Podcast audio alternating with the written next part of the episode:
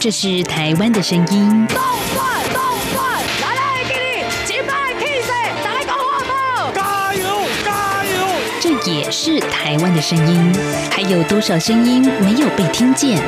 发噩梦的是遇到自己的朋友、自己一些队友是第二代。未来你打算在台湾定居吗？呃，可以的话当然定居嘛。这边怎么说也是一个民族自由的地方。每个可能变成了小部分人。你没有公益，你不能维护基本的人权，那你就没有完全的安全。在这狂乱的年代，思考让我们自由，就要听晚报，听见新闻之外。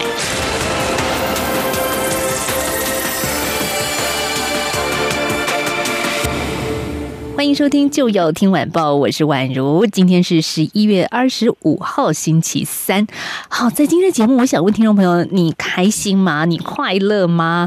嗯，宛如我一天当中哦，我最快乐的时光是什么呢？就是坐在录音室跟我的来宾聊天互动。我觉得录音室就是一个小小的空间，然后我们彼此之间可以激荡出各式各样的火花。可是我有时候就开始反思啊，哎，是不是宛如太自闭了？就是我只喜欢跟着空。气讲话，然后幻想着有百万大军在听我们的节目。但是说实在的，这真的是一个做广播人最开心的一刻，就是在录音室跟大家互动。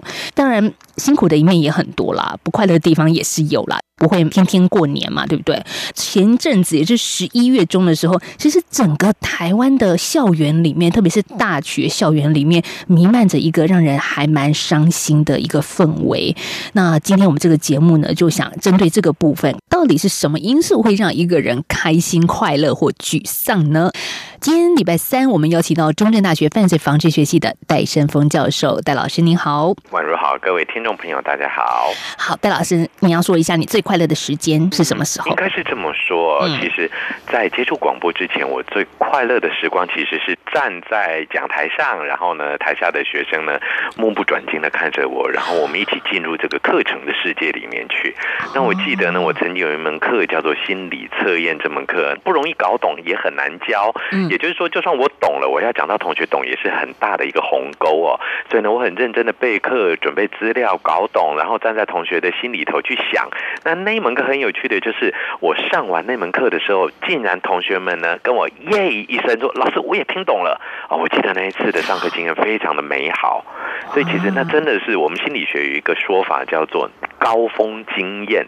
就那次的课程虽然两个小时，但是我觉得好像过了两年那么久，因为呢我滔滔不绝。我的公式推导都没有任何的问题，同学正笔疾书，同时呢，他们把他们所所有的疑问都丢出来，我也都一一的解答，最后彼此非常有默契的，耶，我们两堂课上完了，那感觉真的很好。那只是比较起来的话呢，就像宛如刚刚提到的，我们这种快乐的感觉哦，其实在心理学的逻辑上面来讲呢，主要还是要分成这种实际上参与到的快乐，或者是虚幻中感觉到的快乐，这两种是不一样的。所以我的那个百万大军收。听户是虚幻中的快乐，与其讲虚幻的，其实它应该算是实际的存在。我们要讲虚幻中的快乐，比较多是一种替代式的快乐。比方说呢，在网络上面的快乐，也就是说呢，我们可能透过一个软体上面的打打杀杀，或者一个策略运用得胜了，换过来的这种比较是属于另外一个角色的成功带给我们的快乐，而不是因为自己的投入与付出所换来的这种实际的快乐。这两种就是不一样的。但今天我们要谈。的是有一点点不快乐，就是我们很想知道为什么他们不快乐。没有错，也就是十一月中的时候啊，台湾大学就是台湾的最高学府啊，很多高中生的第一志愿就是台大了。是，竟然在五天之内传出有三名学生轻生，那非常的让人震惊。因为我们如果从表象来说好了，其实台大嘛，你知道，就是天之骄子，就是台湾相当优秀的人选择的第一志愿。可是看到三位年轻。生命的情深，会觉得他们真的没有我们想象中表面上的快乐耶。嗯，应该这么说，所谓的快乐，在我们的感觉来讲，早期有一种快乐，对于男生他叫做五子登科啊，比方说金子、银子、房子、车子、儿子嘛啊，早期会讲这种五子对中年登科男人啊对中年男性的。那对于求学年代，很多人都会觉得，对高中生来讲，大家以前很早的说法叫来来来来台大去去去去美国，对不对啊？对类似这样的一个阶段式的成就呢，其实呃，在一个成就的多元性还没有打开的年代的时候呢，的确它带有非常举足轻重的一个奖励作用，甚至早年的台大这两个字呢，可能包含着背后所谓的人生的飞黄腾达的这个门票。还有光宗耀祖，对对，嗯哎，这个光宗耀祖就很重要。就像我当时呢，虽虽然上的只是正大啦，不好意思，这就有点比较了，你不觉得吗？你怎么讲只是正啊，大？对啊，那因为呢，我们心里都会觉得还有台大。当你讲只是正大的时候，后面那四个字叫做还有台大嘛，，啊对，不还没啊说出口的那一句话对是，对对，所以呢，其实我就记得很清楚，就是说，虽然在正大我考上了，嗯那但我们那个祠堂呢，我这个戴家的总祠堂还是打开，因为考上国立大学了，迎接我们，那感觉还真的是蛮光宗耀祖的哦。所以呢，其实，在这种我们叫做社会酬赏系统以及社会的这一种呃努力所换来成功的这种我们叫做文化价值系统没有太多元的情况之下呢，其实台湾大学一直以来就保持着我们叫做最精英以及最终极酬赏的这样的一个身份。那但是随着时代的大量的变化，我相信台湾大学自己也经过多年的量变、质变、不同的变化。其实台湾大学依然还是维持着它非常良好的学风，但是台湾大学面临的社会却发生变化了。刚刚有一个跟台大有关的新闻，就是二零二一年哦，台大在英国《泰晤士报》高等教育特刊，还有英国高等教育机构 QS 的百大排行榜当中，都创下有史以来的最佳纪录。没有错。所以让大家觉得说，哇，这是应该是让人非常喜悦的一个好消息。但随之而来的，就是我们刚刚所说的学校发生了连续轻生的事件好像错让大家也感受到啊、这么美好的每个年轻小孩可能的梦想的学校里面，却形成了一股压力，而这个压力是无形的压力，我们看不到的。对外人是完全参不透的。与其说看不嗯到，不如说就算看到了，我们还会酸他一下，这个才是问题点哦。戴老师其实就是在讲宛如啦，我真的我没有考过台大，就是永远考不上。哎，我也没考过台大，但是我教台大呀。哎呀，你哎呀 这句话说，对对对，没有说的就是你赢了。啊，对，没有。其实我们这个在心理学的这样一个逻辑上，都有一个既定的刻板印象，就是所谓的求助者皆为弱者的这个刻板印象。也就是说，当你今天在立场上比较薄弱，气势上比较薄弱，或者在任何的法律地位啦、社经地位上是个弱势者的话，当你提出这种啊，我们叫做求救的讯号，或者是支援的一个需求的时候呢，人们比较愿意去提出社会的助长，也就是我去帮助你这样的一件角色。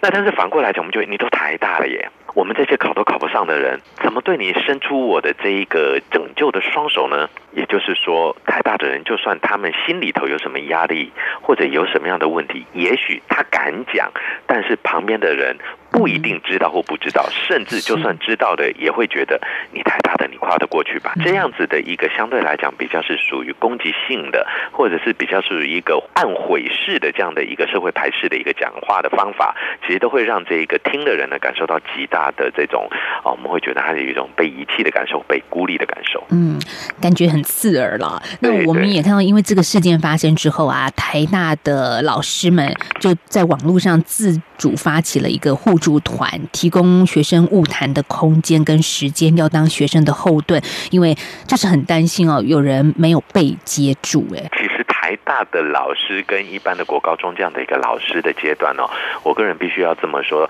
大学老师这四年呢是一个最奇特的存在。我们来思考一下，我们小时候从幼稚园开始的老师，幼稚园的老师基本上像另外一个妈妈一样的把屎把尿喂食物嘛，对不对？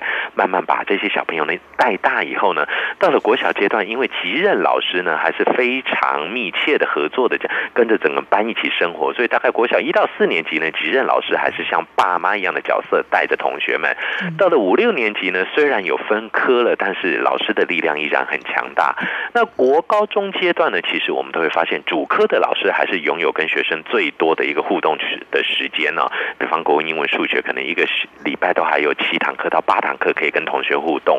那大学最奇怪了，因为大学是是非常自由的一个选课的方式，所以比方说像，即使我开必修课，我跟某一个同学的缘分在一年里面，也就是三十六周的课程，我跟这个学生其实只有三十六面的缘分。那到了研究所就不一样了，因为硕士生、博士生就真的要跟着指导教授做密切的配合，才能够完成论文这样的一件事情。所以到了后半段的时候呢，师生关系又非常的密切。那这刚好这大学四年，而这种师生关系比较呃疏远冷淡，再加上大学其实很多同学不一定要不要升学了啊，其实都是一个人生大决定的一个重大转折期的时候，在这种高度的压力、高度的期许，又缺少一个在自己的学业专业领域上面可以一起来讨论的前辈，也就是老师，在这三重的这个负面压力情况之下呢，其实大学生当然就会产生一些危险的状态了。嗯，而且如果您考到的学校又是是一个还蛮优秀的学校，你的同才会带给你一些压力。譬如说，我们总觉得，哦，考上大学了，应该可以喘一口气了吧？但是，当然我没念过这么顶尖的学校了。戴老师，您可能比较知道哈，这个顶尖的学校里面，就算进入大学，大家还是会互相比较啊。啊，非常会。对，其实呢，呃，我念的是呃政治大学哦。那其实政大虽然我们说起来叫做感觉好像是台大之后的第二志愿，但其实呢，里面我的身边的同学们大概都是各地的前三志愿哦。那那个竞争呢，都是在零点零几分这种范围内。好，可是上了大学还会有人去管说，哎，你几分，我几分吗？这个非常会耶，因为几啊分几分，其实这个基本上 关系着奖学金。关系着，比方说未来在老师要选呃征选学生的时候，那当然老师会选成绩比较高一点的同学来担任自己的助理等等的啊。那当然还有在推荐信的撰写上面，各方面其实都会有所影响的。所以我们看起来，其实分数应该到大学就可以抛弃了，就已经不再是一个升学的指标了。但不是这样子哦。啊，完全绝对不是。其实呢，分数这件事情在大学反而成为更严重的决定权的，因为老师没有太多的机会来去帮一个学生做全面性的评鉴了，因为师生的互动非常的少，时间很少。最后我们能够看的就真的只剩分数了，因为除了分数之外，第一学生不会来找我们互动，第二我们平常下课也就自己在自己的办公室里面，还真是不知道彼此在干什么。我们看起来台湾的教育体制改革了，但是即便是到了大学，它的压力依然是存在的。没有比如说，你接下来想去媒体的工作，那你总是要趁在大学的时候进一间还不错的媒体，然后拿到一个漂亮的学习实习履历。可能会也有助于你未来出社会找工作。绝对是如此，所以我觉得，嗯就像这一次台大的这个整个案件为什么会那么的震撼呢？最大的原因就是似乎都完全没有前兆，或者是大家都丧失了这些微小的保护同学们的先机，然后呢，悲剧就这么的发生了。这个是让大家最惋惜的一个地方。为什么会让大家觉得说呀，上大学压力还是很大？其实说实在，除了学生之外，这个年头哦，工作的社会人士压力也是蛮大的。我们下个阶段再请戴胜峰老师跟听众朋友好好的谈一谈。我是药师苏博明，提供大家三个购买医用口罩的小配包，请透过实名制通路或于领有贩卖业药商许可执照，如医材行或药局等通路购买。除实名制口罩为散装外，其他医用口罩都必须要有完整包装。购买时要认明包装上的医疗器材许可证字号。另自九月二十四日起，国产之平面式医用口罩皆有双钢印。九月二十三日前生产的无双钢印口罩，亦请安心使用。有政府，请安心。资讯由机关署提供。一起听最有 feel 的台湾之音。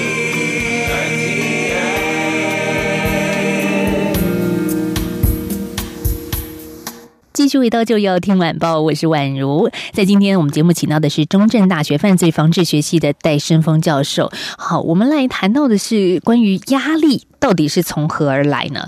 戴老师，你会不会感觉到说，其实很多人看着你哦，是一个羡慕的眼神，因为你已经是教授了，没有被升等压迫的压力，哈哈。真的相对呃有比较有自主性的感觉。没错，嗯那人生接下来就是海阔天空啦，可以做很多自己想要做的事情，也可以做一些社会服务。没有错。哇，这个不像我们一般上班族哦，就算再怎么样哦，都还是后面有一个老板在盯着啊。啊，会有一个终极目标卡在那边的感觉。嗯，所以老师的压力是什么呢？应该换个角度上面来讲，很多人都会觉得，哇，申峰你都升教授了，那你应该没压力了吧？你应该生活很轻松、很惬意啦。看你的脸书上 PO 的总是兰花啦，什么什么之类的。其实换个逻辑来讲，我们的压力呢，依然还是存在的，只是这个压力的存在的方式上面是不是产生了变化哦？那我举个例子来讲呢，当我们成为教授以后，其实这个身份跟学生之间之间呢，距离又拉得更开一点了。可能同学们比较不会怕助理教授或者是副教授，觉得呢，哎，这好像比较一体一点。那到教授，大家真的就像您刚提到的，哇哦，大教授哎，这种感觉啊。第一会有师生距离，第二件事情呢，其实既然在台湾的这个教授升等的这一个呃时限上来讲呢，一般来讲快则大概从助理教授到教授，快则六年，慢则十二年。那像我就属于慢的，我就属于十二年的那一组哦。那你想想看，十二年大概我已经接近快要五十岁了，而现在刚进来的大学新生才十八十九岁。其实如果我早婚一点的话，就跟我儿子女儿一样，嗯你再怎么用他的言语，或者是表现的很活泼，对他来讲，他都会觉得是爸爸站台上。年代层就是不同啊，这样的问题。就举整个学期的运作上来讲，老师会遇到的压力，基本上学期初会遇到一个很恐怖的压力，什么压力呢？这门课开不开得成？那当然呢，对国立大学来讲压力不那么的大。我们基本上呢，开课的需求的总学分数其实呃，就是学生的授课人数不用太多。研究所两个人来选我就可以开，大学部八个人来选就可以开。但像私立大学就不是，可能要三十个人、五十个人来选他才可以开。嗯哦，所以呢，第一个你的课开不开得成，这就是个问题。那有些时候有些很难的课，想必学生不爱修，时段不好的课学生不爱修，那怎么办呢？那在这个情况之下呢，我们只好尽量的给学生比较多的福利或者是优惠承诺。那这时候呢，就是一个斗志的开始。那当然，同学呢也会到那个网络上面去看一下这个老师的评价、课程评价等等。有些人呢就读不懂学长姐的意见，或者他读懂了自己误解了。那以我个人来讲，我的课程呢，他们都会这样写：这个老师喜怒无常，非常的偏心自私，但是教的实在非常好。你只要认真跟着他，一定学很多。好，这听起来不错啊，有收获。对，以我们这个角度来，但是嗯绝大部分同学会看到前面，哎呦自私，哎呦 偏心，哎呦喜怒无常。这戴胜峰到底是个怎样的张牙舞爪型的人？嗯然后呢，等到教室一看，原来不过就是个糟老头儿，哎，就全部签下来了，就是加签单就签了。那我们就想说，好嘛，有教无类嘛，让大家都有受教的机会。所以我有时候一个教室可能只有五十个位置，我就签到六十个，希望大家尽量都来上。但是上了课以后难免不适应，就有很多同学在期中考考不好。或者是在期中的时候，发现自己对这个专业科目真的一点都没有办法投入，纷纷翘课。对，因为现在是一个讲究互动的年代，甚至是教室翻转教育的年代。是如果你发现你口沫横飞，在台上讲了两个小时，台下无动于衷，然后甚至划手机、吃鸡腿便当，哦，那这个感受，我觉得对老师而言，其实也蛮挫折的啦。对，老师会觉得，那我今天除了剩下，我们应该这样讲，除了剩下钟点费以外，我还剩什么呢？对呀、那这件事情就会变成，其实老师们自己就要去调试。我要很诚实的讲，我完全无法调试，所以我也压力很大，我也很难过。尤其在学期中的时候，我时常都会这样讲。尤其在大概呃，我们有十八堂课嘛，哈，大概在第七周到第十周是最危险的时候。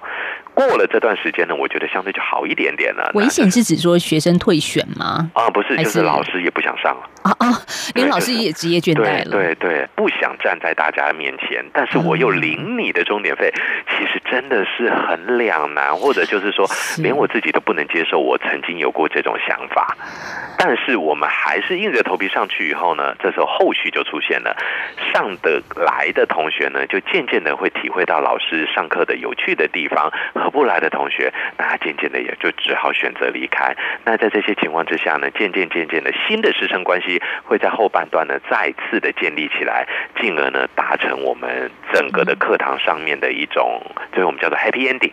这样的一个感觉，但是其实呢，我们这么说，就像刚刚讲的，呃，学生感受到压力的另外一面呢，其实老师也同样感受到了学生的压力。那两边的压力在加减之下呢，其实是一个很大的需要彼此去协调的地方。是，这是老师其实也有他难为之处啊。不过刚刚我们讲的都是属于啊，还是如果我们就一个比较级来说，这是国立大学老师的压力。现在私立大学的老师其实真的很辛苦，因为他们还有额外除了教教学之外做研究以外的压力，就是招生压力对，啊。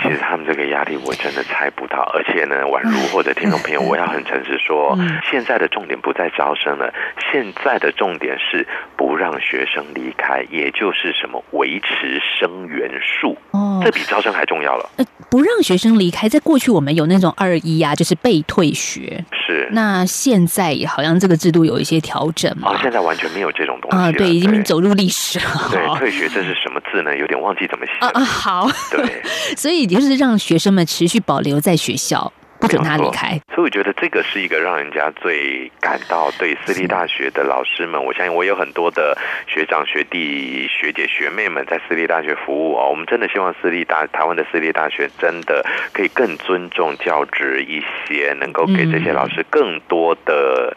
权限让他们展现自己的教育专长跟热忱。不过我们也看到，比如说我们再回过头来看台大，我手上有个数据，就是台湾大学的统计年报啊，有这几年的一个调查，就是休退学人数。结果呢，在最近屡创新高，哎，也看得出来说，嗯，当然进入大学，就算成绩很不错，但是也有自己觉得心里过不去那个坎儿，或者是不适应的地方啊，嗯，这该怎么办呢？我们看到有一些分析，就是说，其实现在网络时代嘛，大家很熟悉的就会把自己的一些动态放在 IG 上或者是脸书上，那就会看到同学好像。都过得很缤纷。如果我没有这样的话，我的大学是不是很黑白呢？所以，我我慢慢的去想到说，就算有一个社群媒体，它的出发点是好的，增进彼此的连结，可是也产生了另外一个心理的负面作用啊。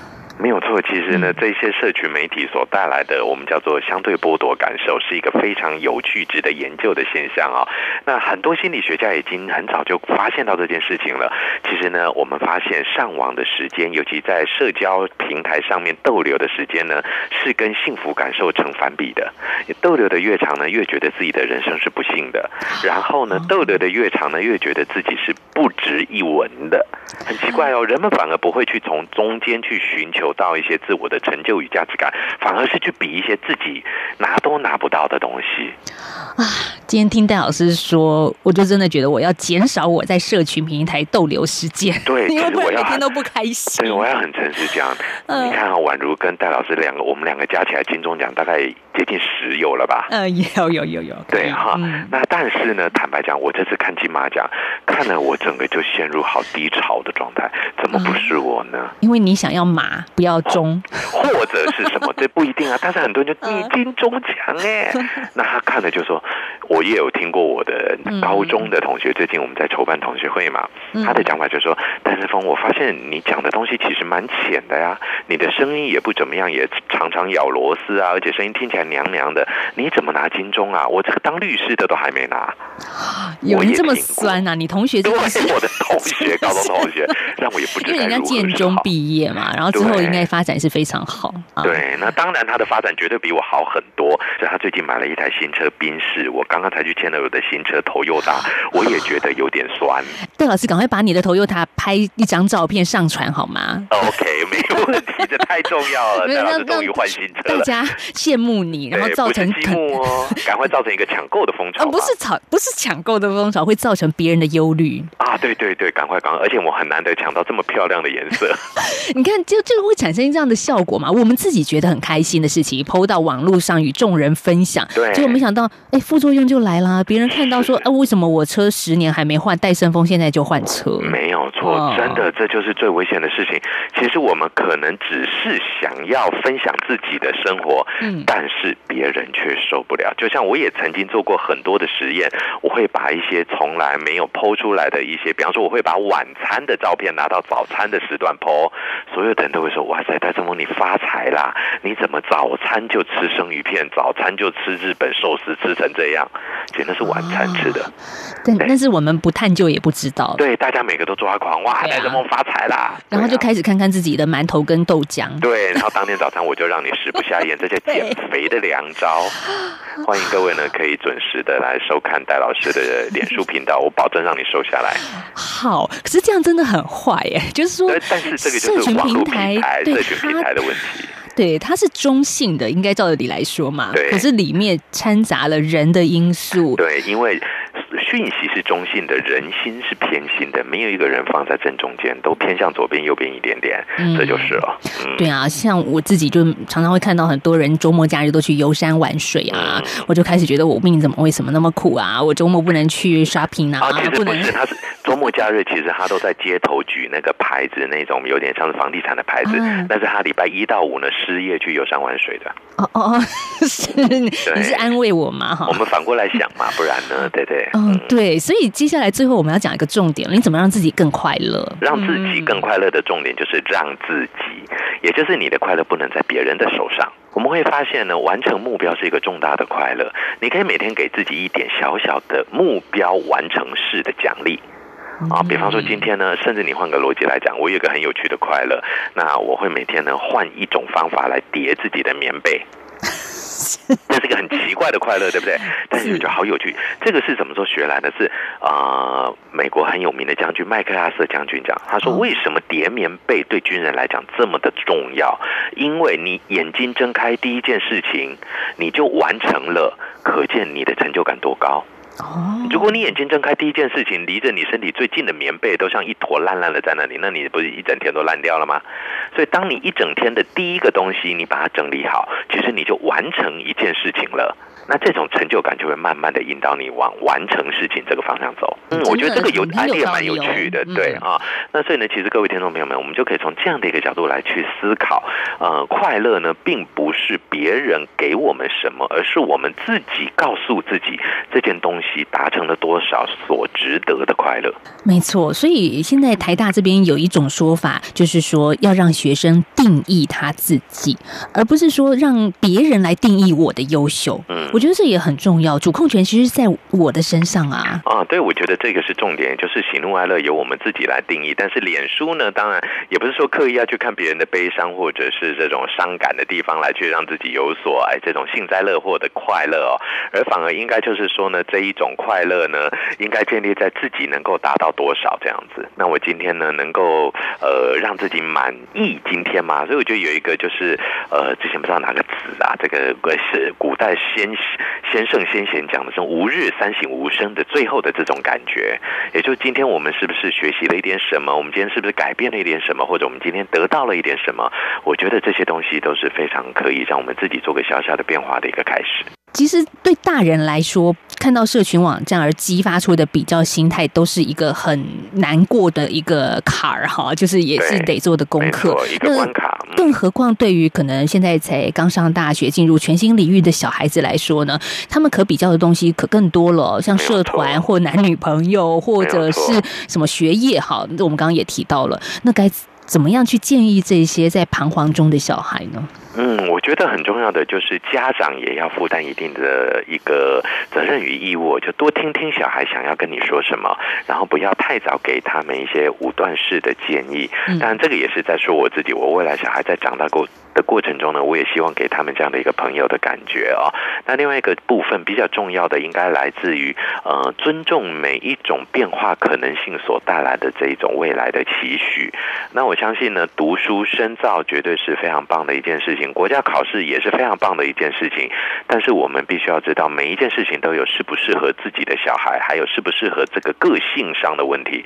这种契合呢，我觉得是必要去考虑的。嗯，很好，所以也在今天节目最后给一些家长们提供一点参考了。我们在今天节目访问到是中正大学犯罪防治学系的戴春峰教授，谢谢戴老师。今天礼拜三再度跟我们的连线分享，谢谢，拜拜。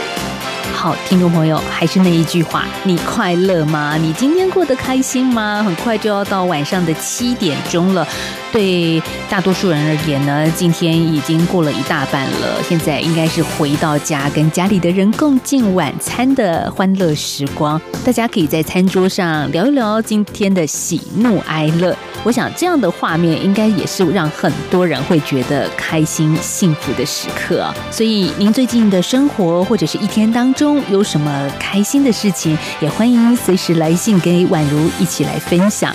我的电子信箱是 wa a n at r t i 点 o r g 点 t w，或者是来信可以寄到台湾台北市北安路五十五号，北边的北，安全的安，北安路五十五号，就要听晚报节目收。好，今天节目进行到这了，谢谢大家的收听，我们明天再聊喽，拜拜。